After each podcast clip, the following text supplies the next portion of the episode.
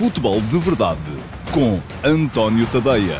Olá, muito bom dia a todos e sejam muito bem-vindos à edição de segunda-feira, dia 20 de setembro de 2021 do Futebol de Verdade. Hoje, já um, em cima da sexta jornada da Liga Portuguesa, não se uh, efetuou ainda toda, em virtude dos adiamentos dos jogos de equipas que estiveram envolvidas nas competições europeias, nomeadamente o Benfica, que ainda joga hoje em casa com o Boa Vista, e o Sporting Clube Braga, que joga hoje também em casa com o Clube Desportivo Tondela. Ora bem, um, já uh, jogaram dois dos quatro candidatos ao título, Uh, ambos ganharam, o Flóculo Porto com uh, facilidade em casa ao Moreirense, aliás, tal como era de uh, esperar, uh, viu-se uma boa réplica ainda assim do Moreirense durante, hum, até o jogo chegar aos 3 a 0, mas a seguir aos 3 a 0 a coisa foi, um, acabou por ser um suplício para a equipa do João Henriques, e o Sporting fora de casa ao Estoril, num jogo complicado, tal como se esperava também, que os Leões só resolveram através de uma uh, grande penalidade. Embora tenham criado também ocasiões, mas também excederam. É verdade que o Estoril também teve ocasiões para poder uh, fazer gol. E atenção, o Estoril entrava para esta jornada à frente de Sporting e do Porto e ainda não tinha perdido nesta liga. Bom, eu já vou fazer uh, mais daqui a bocado um, uma pequena revisão aos dois jogos, aos jogos dos dois candidatos ao, ao título. Um, antes disso, porém, Uh, queria falar aqui um bocadinho da importância que terá para o Sporting Clube Braga o jogo de hoje, em casa com o tom dela.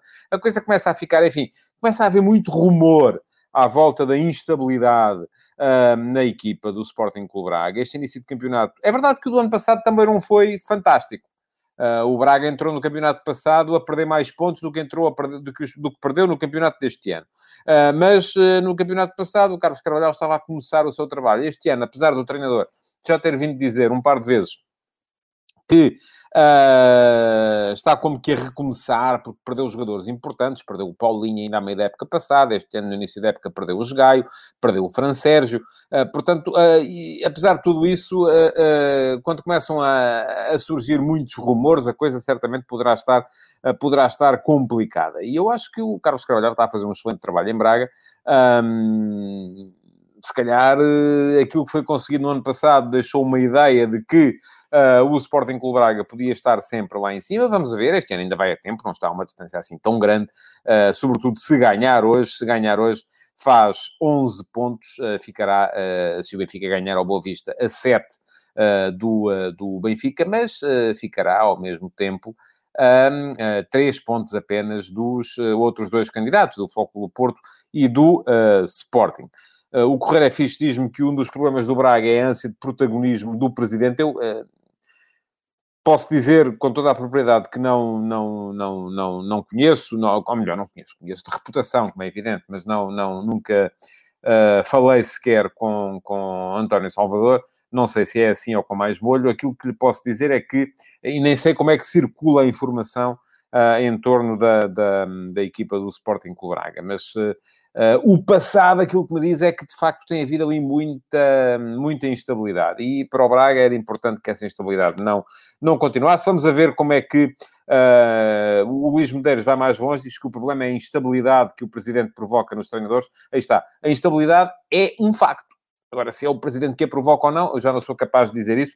Vamos ver como é que corre o jogo de hoje. Eu acho que o Sporting Clube Braga tem naturalmente condições um, para, para fazer um bom resultado contra um Tondela que joga bem a questão é esta: é um Tondela que joga bem, eh, que, por exemplo, no Estádio da Luz eh, fez a vida negra ao, ao Benfica, esteve a ganhar durante muito tempo, um, só perdeu mesmo nos últimos, nos últimos minutos. Uh, e que, portanto, tem todas as condições para aproveitar até alguma fadiga uh, por parte da equipa do Braga e alguma dúvida que possa surgir em cima dos jogadores do Braga depois da, da derrota que cederam em Belgrado contra o Estrela Vermelha. Portanto, esse jogo é mais logo. Uh, antes disso ainda, joga o Benfica em casa com o Boa Vista. Uh, jogo também muito importante para, para a equipa do, do, do, do Jorge Jesus. Um, vai ter tempo para, terá tido tempo para repousar. O Benfica foi o primeiro a jogar nas competições europeias esta semana, jogou na terça-feira, viu o jogo adiado para a segunda, portanto teve um ciclo de seis dias, é um ciclo normal. Não se coloca aqui a questão sequer da fadiga, porque o próximo jogo também vai ser só no próximo fim de semana, ou seja, vai ter mais seis dias porque depois só joga na quarta uh, para, para a Liga dos Campeões.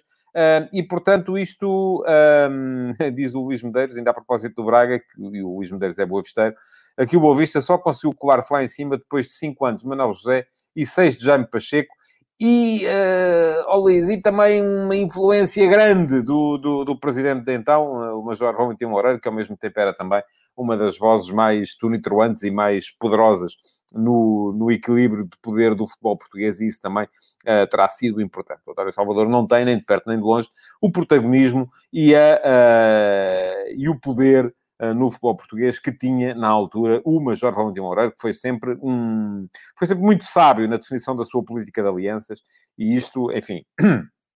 É uma história que um dia há de ser ela para ser contada tem que ser muito investigada.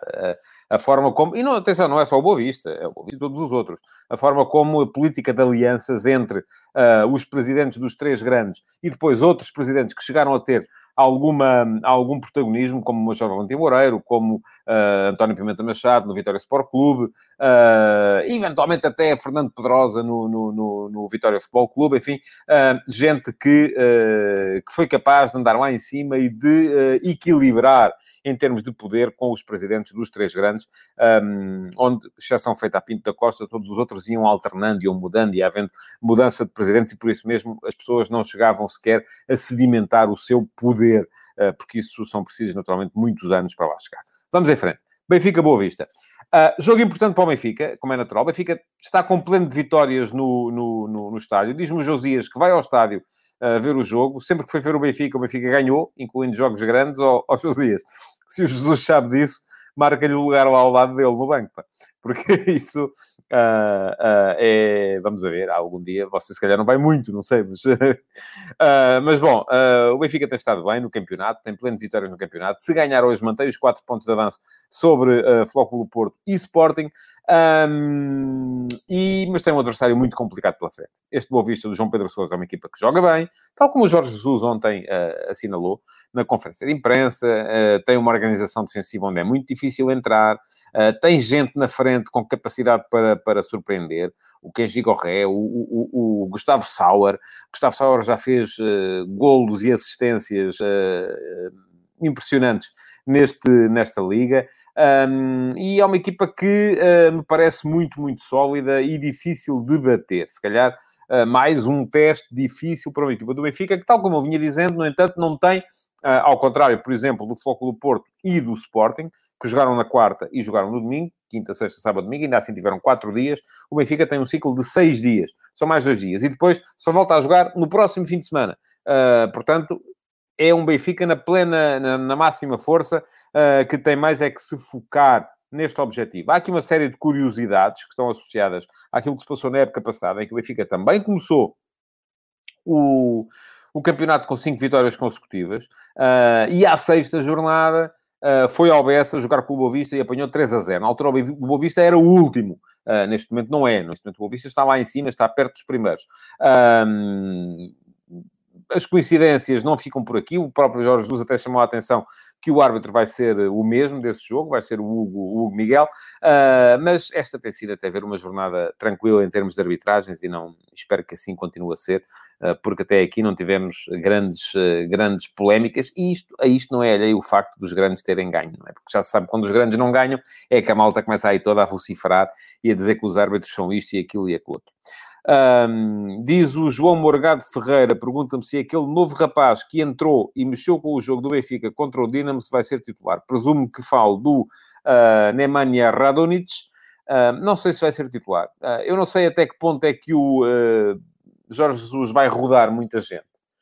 Porque se é verdade que enquanto andou naquele ciclo, com jogos na meia da semana, todas as semanas, Jesus mudava sempre 5, 6 jogadores, volto a dizer, neste momento não terá grande necessidade de o fazer uh, porque teve seis dias desde o jogo em Kiev e vai ter mais seis dias até ao próximo jogo, uh, de, ou cinco dias até ao próximo jogo de campeonato, porque de segunda a sábado são cinco dias. Um, portanto, uh, agora, o que é que vai acontecer?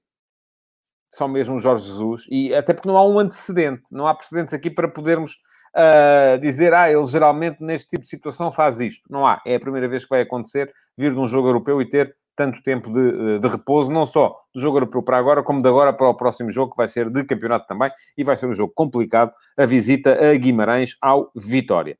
Uh, o João Fava diz que a diferença não são as cinco vitórias de início do campeonato, ou melhor, uh, isso não, isso é, é, a semelhança. A diferença é a qualidade. Uh, e, mas o Benfica no ano passado, no início do campeonato, mostrava qualidade também. aliás, basta irmos recuperar as análises que foram feitas naquela altura. Não me parece que fosse uh, que andasse muita gente a dizer que o Benfica não jogava nada e tal. Isso disseram depois, depois de, de, do Benfica perder um, no Bessa e depois fez um mau resultado, perdeu em casa com o Sporting Clube Braga também, portanto foi, aí sim as coisas comecei, foi muito antes do Covid. Bom, em relação ao Benfica, queria só um, chamar a atenção para o facto de ter escrito hoje de manhã sobre o processo eleitoral do uh, Benfica. O texto está Uh, o Manuel Salvador pergunta-me qual é a razão do Benfica jogar hoje. Jogou na terça, devia ter jogado no fim de semana. Sim, Manuel, tem a ver com uh, interesses dos uh, operadores televisivos, provavelmente, não, é? não sei.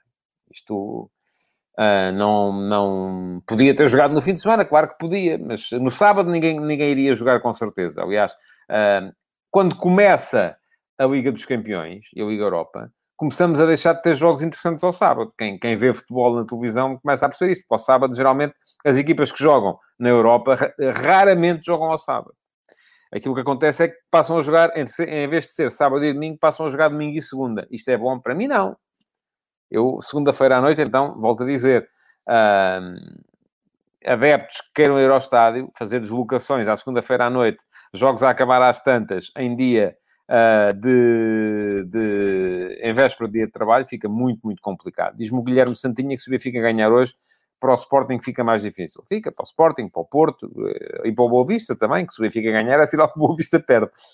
Estava a dizer, escrevi hoje de manhã sobre o processo eleitoral do Benfica uh, e sobre a questão que tem vindo a ser uh, muito puxada para cima da mesa pela oposição. Uh, o João Noronha Lopes já disse que não vai ser candidato, mas mesmo assim continua a fazer oposição ativa à, àquilo que, do lado da oposição, muita gente considera serem ainda os tentáculos de um fenómeno que chama o vieirismo. E, de facto, há ali coisas que, do meu ponto de vista, não fizeram muito sentido. Quem quiser ler o texto, uh, ele está disponível em antoniotadeia.com.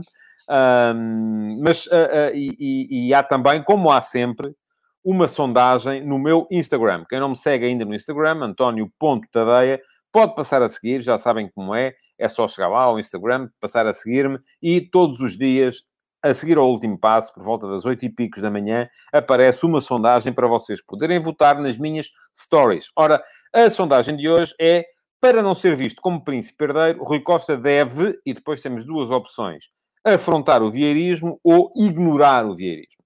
Um, Neste momento, 70% de vocês uh, dizem que ele deve afrontar o vieirismo e temos cerca de 240 votos. Portanto, é uma sondagem que está a ser ainda assim concorrida.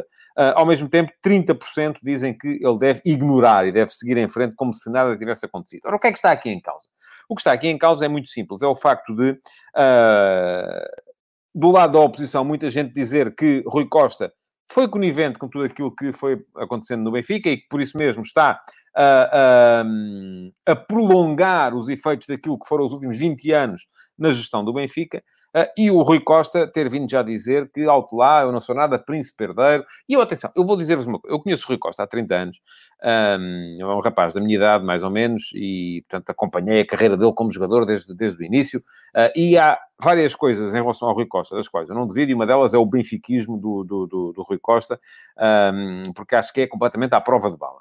Agora, há coisas que de facto não fazem muito sentido. E, e, e hum, aquilo que me parece a mim é uh, que o, o, o, o, Rui Costa não pode dizer que não é o príncipe herdeiro quando de facto ocupou essa posição durante tantos anos. Eu até sou daqueles que acham que muito provavelmente Luís Filipe Vieira nunca ia fazer a passagem da pasta e que para ele o Rui Costa era um tipo que estava ali que lhe dava jeito, porque lhe dava legitimidade em termos de uh, benfiquismo, vamos lá, uh, sanguíneo.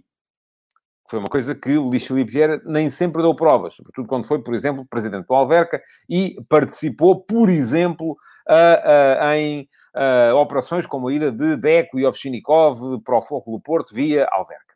Estamos aqui a falar de, nessa altura, os interesses do Luís Filipe Vieira estavam noutro sítio. Ora, Rui Costa tem esta prova de benfiquismo sanguíneo que é completamente à prova de bala. Mas a verdade é que serviu ao vieirismo como uh, forma de legitimação. E depois, enfim, eu não sou daqueles que acha que de repente, ah, agora o Rui Costa marca eleições porque a equipa está a ganhar. Quer dizer, então se eu marcasse eleições para quando a equipa está a perder, só... é porque era parvo, não é? Não há ninguém, não há nenhum do mundo, nem na política, nem no futebol, nem em coisa nenhuma, nem na sociedade filarmónica da vossa terra, que marque eleições quando as coisas estão a correr mal.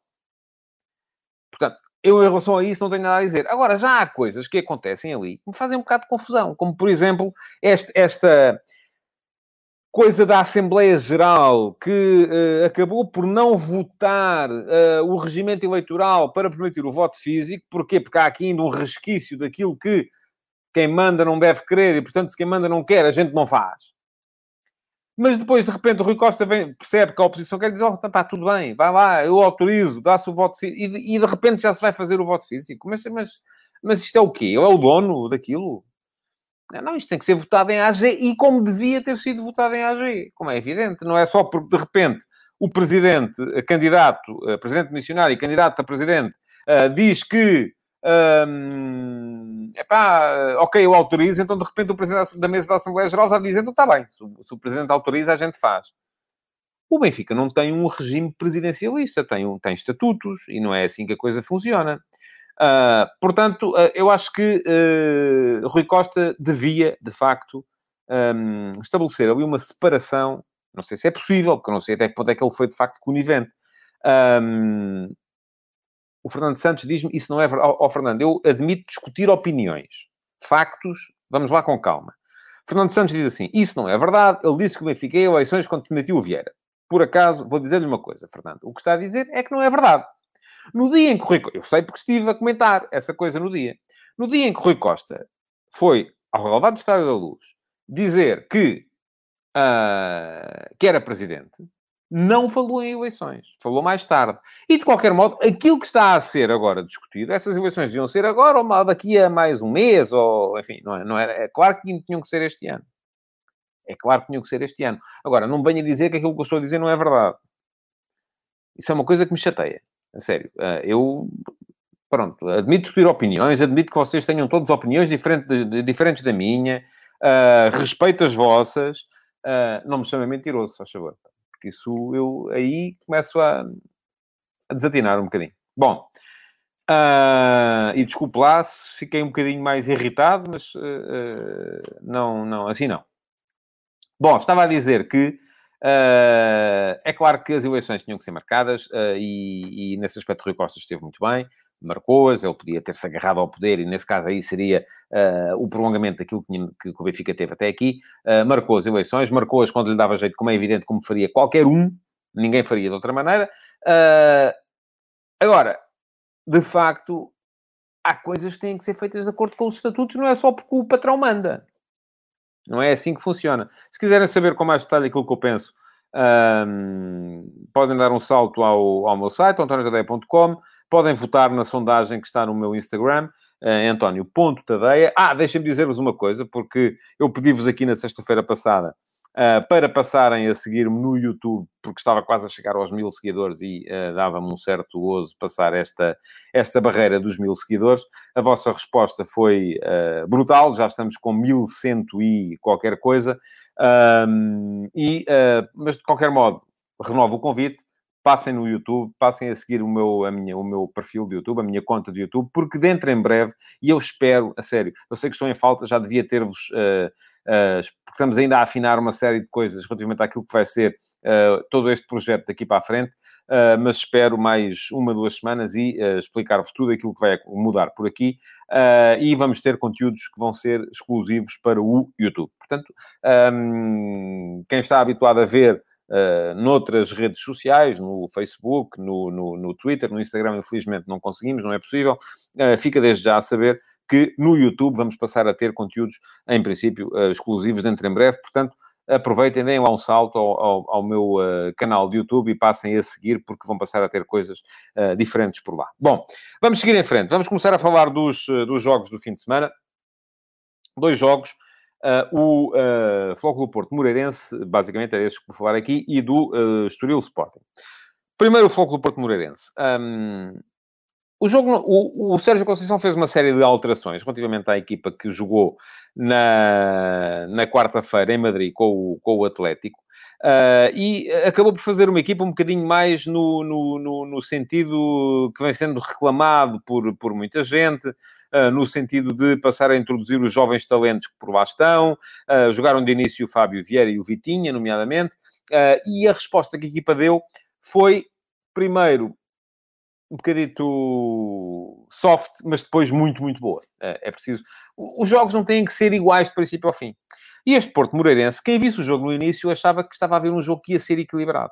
Porque o Porto não estava muito forte na pressão. O Moreirense estava a conseguir sair a jogar um, sem grandes problemas. Estava a conseguir chegar à frente através, sobretudo, das uh, entradas dos, dos laterais, do Paulinho e do Abdul Conté, tanto um como o outro. Uh, equipa organizada, boa exibição do Ibrahima na zona de, de, de, meio campo, também a carregar a equipa para a frente. O Walterson e o Filipe Pires e o próprio Franca chegarem muito perto do Rafael Martins. E, portanto, parece-me que a equipa de Moreirense não estava mal no jogo. Uh, foi, era uma equipa que estava a conseguir, até de certa forma, equilibrar um jogo contra um Porto que parecia um bocadinho mole. Uh, aliás, as primeiras situações de perigo, uh, a primeira situação de perigo do jogo nasce na baliza do Fogo do Porto, uh, num lance que o Diogo Costa entregou a bola ao Rafael Martins, teria sido um erro, claro, do guarda-redes do Porto, mas pronto, contava, contava na mesma. tal como, bom, acontece que depois o, o, o, o, Porto acaba por marcar. O Porto marcou aos 33 minutos, e marcou de grande tonalidade. Grande tonalidade não tem nada a dizer. Uh, é absolutamente bem marcada, há a falta do Paulinho sobre, o, sobre o, o Taremi, uh, penalti bem convertido pelo Taremi, uh, e a verdade é que o Porto vai para o intervalo a ganhar por 1 a 0 depois de fazer uma primeira parte que não foi extraordinária. É preciso dizer isto, não foi extraordinário. Agora, a segunda parte do Porto, eu não sei o que é que o Sérgio Conceição disse aos jogadores ao, ao, ao intervalo, foi absolutamente fantástica.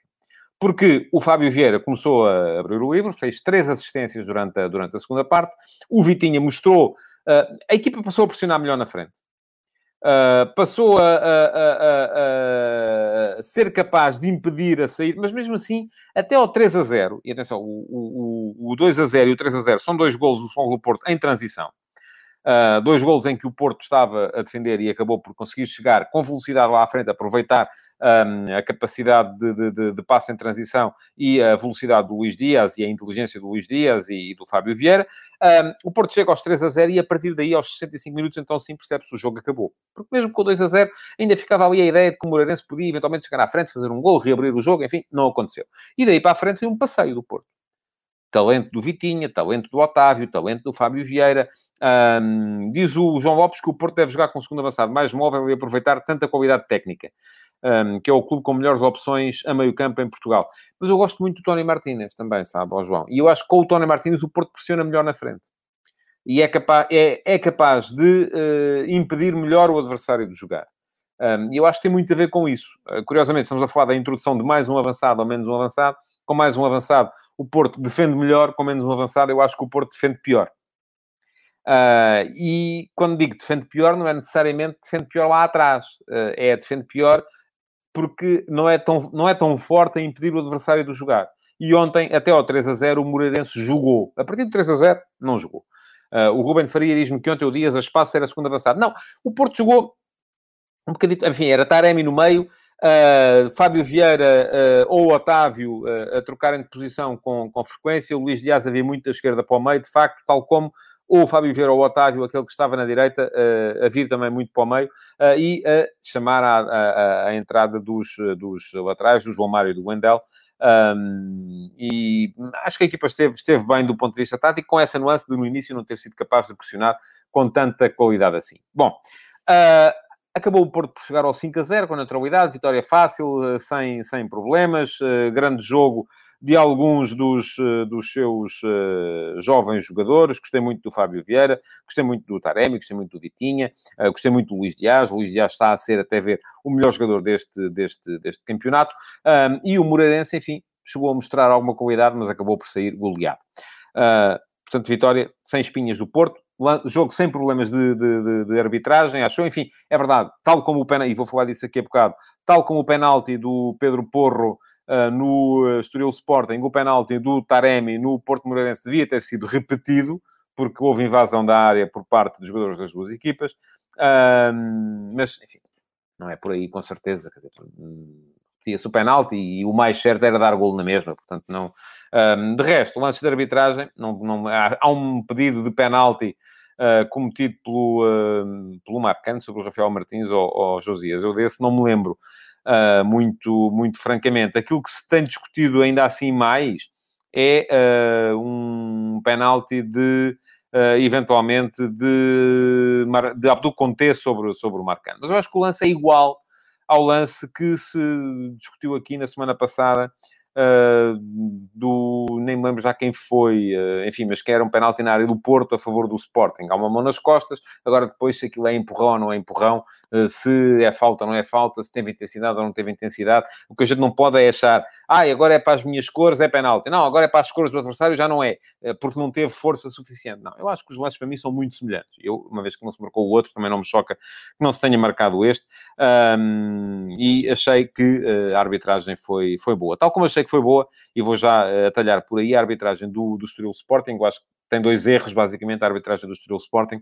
Um, o penalti do Pedro Porro devia ter sido repetido, porque também aí uh, a área foi, foi invadida e ficou por mostrar um cartão amarelo daqueles de, uh, de, de, livro ao uh, Luís Neto no final da, da, da primeira parte, por uma falta por trás que, eh, enfim, era amarelo eh, absolutamente, sem, sem dúvidas nenhumas. E eu faz um bocado de confusão como é que, enfim, eu sei que são árbitros diferentes, são circunstâncias diferentes, mas como é que há arbitragens tão diferentes como, for, como são a arbitragem do Nuno Almeida no, uh, no, no Sporting Porto e ontem a arbitragem do Tiago Martins no Estoril Sporting. Um, cada vez que alguém sopra e alguém cai, é cartão amarelo. No outro, Uh, o, o, Mário Loja está aqui a dizer uma coisa, mas não é verdade, Mário. Eu já vou explicar isso. Diz o Mário Loja: quando dá golo, o árbitro não manda repetir o penalti, porque a invasão antecipada dos jogadores não tem influência. Não é verdade. Uh, desde que haja invasão, aquilo, aquilo que acontece, o penalti é repetido. Desde que haja invasão, se... Um, desde que haja invasão e, e, o lance dê golo, se houver invasão da equipa atacante e o lance der golo, o penalti é repetido. Se houver invasão da equipa atacante e a bola for e o, e o penalti for falhado, então aí sim já não é repetido, porque senão estaria a beneficiar o infrator. Uh, portanto, é assim que a, coisa, que a coisa funciona. Eu tive o cuidado de ir ler, não sou grande especialista na matéria, mas uh, fui ler um, a coisa como deve ser. O, o, o, e, portanto, estou aqui a, a, esclarecer, enfim, é absolutamente igual ao litro, não, não, não, não, não é coisa que me... Diz o Nuno Santos, o guarda-redes do Estoril devia ter sido vermelho direto, se não igual ao do Odisseias. Não, por uma razão, Nuno. Um, o lance do Odisseias é fora da área. E está instituído que não há dupla penalização. Isto é, a não ser que o jogador não tente jogar a bola. Vou tentar explicar. Uma falta fora da área que impede uma ocasião de golo é livre direto e é cartão vermelho. Uma falta dentro da área que impede a ocasião de golo é penalti e é cartão amarelo se a falta for a tentar jogar a bola ou cartão vermelho se a falta não for a tentar jogar a bola. Parece-me evidente que o Dani Figueira uh, tentou jogar a bola, só que não conseguiu, falhou, acertou no Paulinho, foi falta. Um, portanto, penalti e cartão amarelo, sem espinhas, não tenho dúvidas nenhumas a esse, a esse respeito. Bom, sobre o jogo. Foi giro o jogo, o Estoril Sporting, porque foi... Enfim, já se sabia que o Sporting ia entrar uh, pressionado, porque vem de uma derrota por 5 a 1 contra o Ajax. O Ajax ganhou 9 a 0 esta semana, ao, uh, no fim de semana, no domingo, ao, uh, no domingo ou no sábado? No sábado. Ganhou, olha, jogou no sábado o Ajax. Ganhou por 9 a 0 ao Cambur. Um, mas, uh, enfim, o campeonato holandês. E esta semana, aliás, para, para, aqueles que andavam aí a fazer aquela coisa, ah, o Ajax ganhou por. O PSV ganhou por 4 ao Ajax, o Benfica ganhou ao PSV, agora o Ajax ganhou por 5 ao, ao Sporting, portanto, quando o Benfica, era, era só somar, o Benfica quando jogar com o Sporting dá 9. Agora, acontece que esta semana o PSV uh, uh, levou uh, 4 do Feyenoord. Portanto, uh, as coisas acontecem, há dias bons, há dias maus, e isto acaba por justificar muitas vezes estes desequilíbrios momentâneos entre, entre, entre equipas. No jogo de ontem, jogo complicado para o Sporting, estava muito vento, era difícil jogar ali. O Estoril é uma excelente equipa, Embora me pareça que ontem, enfim, aqui é uma questão estratégica. eu tinha dito aqui a propósito do Sporting Ajax que muito daquilo que aconteceu foi porque o Ajax teve o descaramento de fazer ao Sporting aquilo que as equipas em Portugal não fazem, que é jogou com poucos atrás e meteu a equipa na frente. E se calhar não fazem porque sabem que não têm qualidade para isso, porque se fizerem isso acabam por se expor e perder por mais. Não há contrafactual, ninguém sabe muito bem o que é que vai acontecer, o que é que aconteceria se de repente o Estoril tivesse começado o jogo como o acabou. E quais foram as diferenças? O Estoril começou o jogo praticamente em 6-4-0, ou em 6-2-2, se quisermos. Porquê? Além da linha de 4 que tinha atrás, Soria, o Patrick William, o Lucas África e o Joãozinho, baixava muito o Chiquinho para defender o corredor direito e o Gamboa veio jogar entre os centrais, tendo como referência individual o Paulinho. Portanto, ficava com 6 atrás.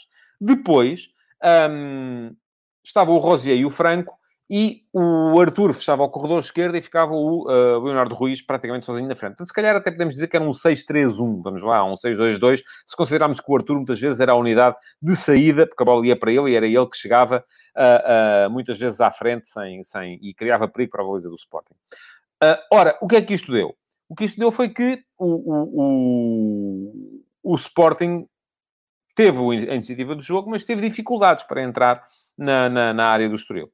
Uh, as situações de sinalização que ia, que ia criando, iam ou batiam aqui, batiam ali. O Estoril teve a primeira, é preciso dizer, no lance de bola parada, e há duas defesas absolutamente fantásticas do Adam. Vamos ver.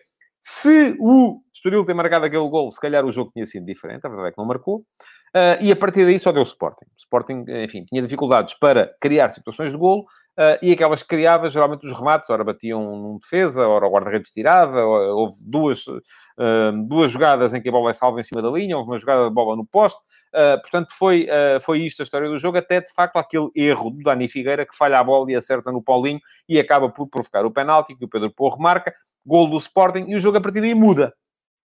Porquê? Porque o Estoril muda também. O Estoril aí abdicou do seu esquema hiperdefensivo para passar a jogar de acordo com aquilo que é a sua uh, normalidade. 4-3-3. Gostei muito da entrada do Chico Geraldes. Acho que ele estaria a jogar um bocadinho para tentar provar ao Sporting que tinha valor para jogar lá. Uh, mas entrou e jogou muito bem. Uh, muito, muito importantes também Uh, enfim, a entrada do Baró, embora o, Baró, o Romário Baró não tenha feito assim tanto, ou não tenha dado tanto nas vistas como, como o seu parceiro de meio campo. Importantes as entradas do Xavier e do Bruno Lourenço uh, para, para as alas. Uh, não foi tão visto já o Rui Fonte no centro, mas, no entanto, estamos aqui a falar de uma situação em que o, o, o, o Estoril foi capaz de equilibrar o jogo outra vez. É verdade que não criou situações de perigo, mas, e o Sporting foi controlando o jogo, mas uh, uh, pairou a incerteza até, até, até final da, da partida. Muito bom no Sporting o jogo do João Palhinha, concordo com aquilo que estão a dizer por aí, muito bom o jogo do Adan também. Melhorou. Gostei do jogo do Mateus Reis ontem. O Mateus Reis é um jogador que não dá geralmente muita segurança defensiva.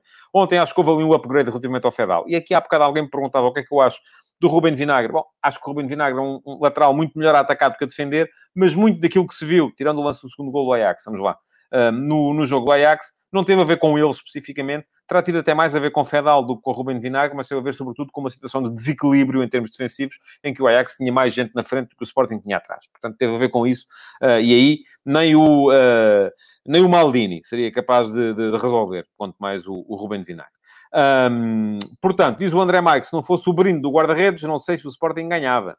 O Estoril, com bons jogadores, ia praticar um futebol atrativo. O André, isso também foi só depois do brinde do guarda-redes, porque até aí o Estoril o que fez foi meter toda a gente atrás e entregar a bola ao Arthur para ele ir a correr para ali afora. Muito bem o Porro também, chama-me a atenção o Carlos Jesus, é verdade que sim.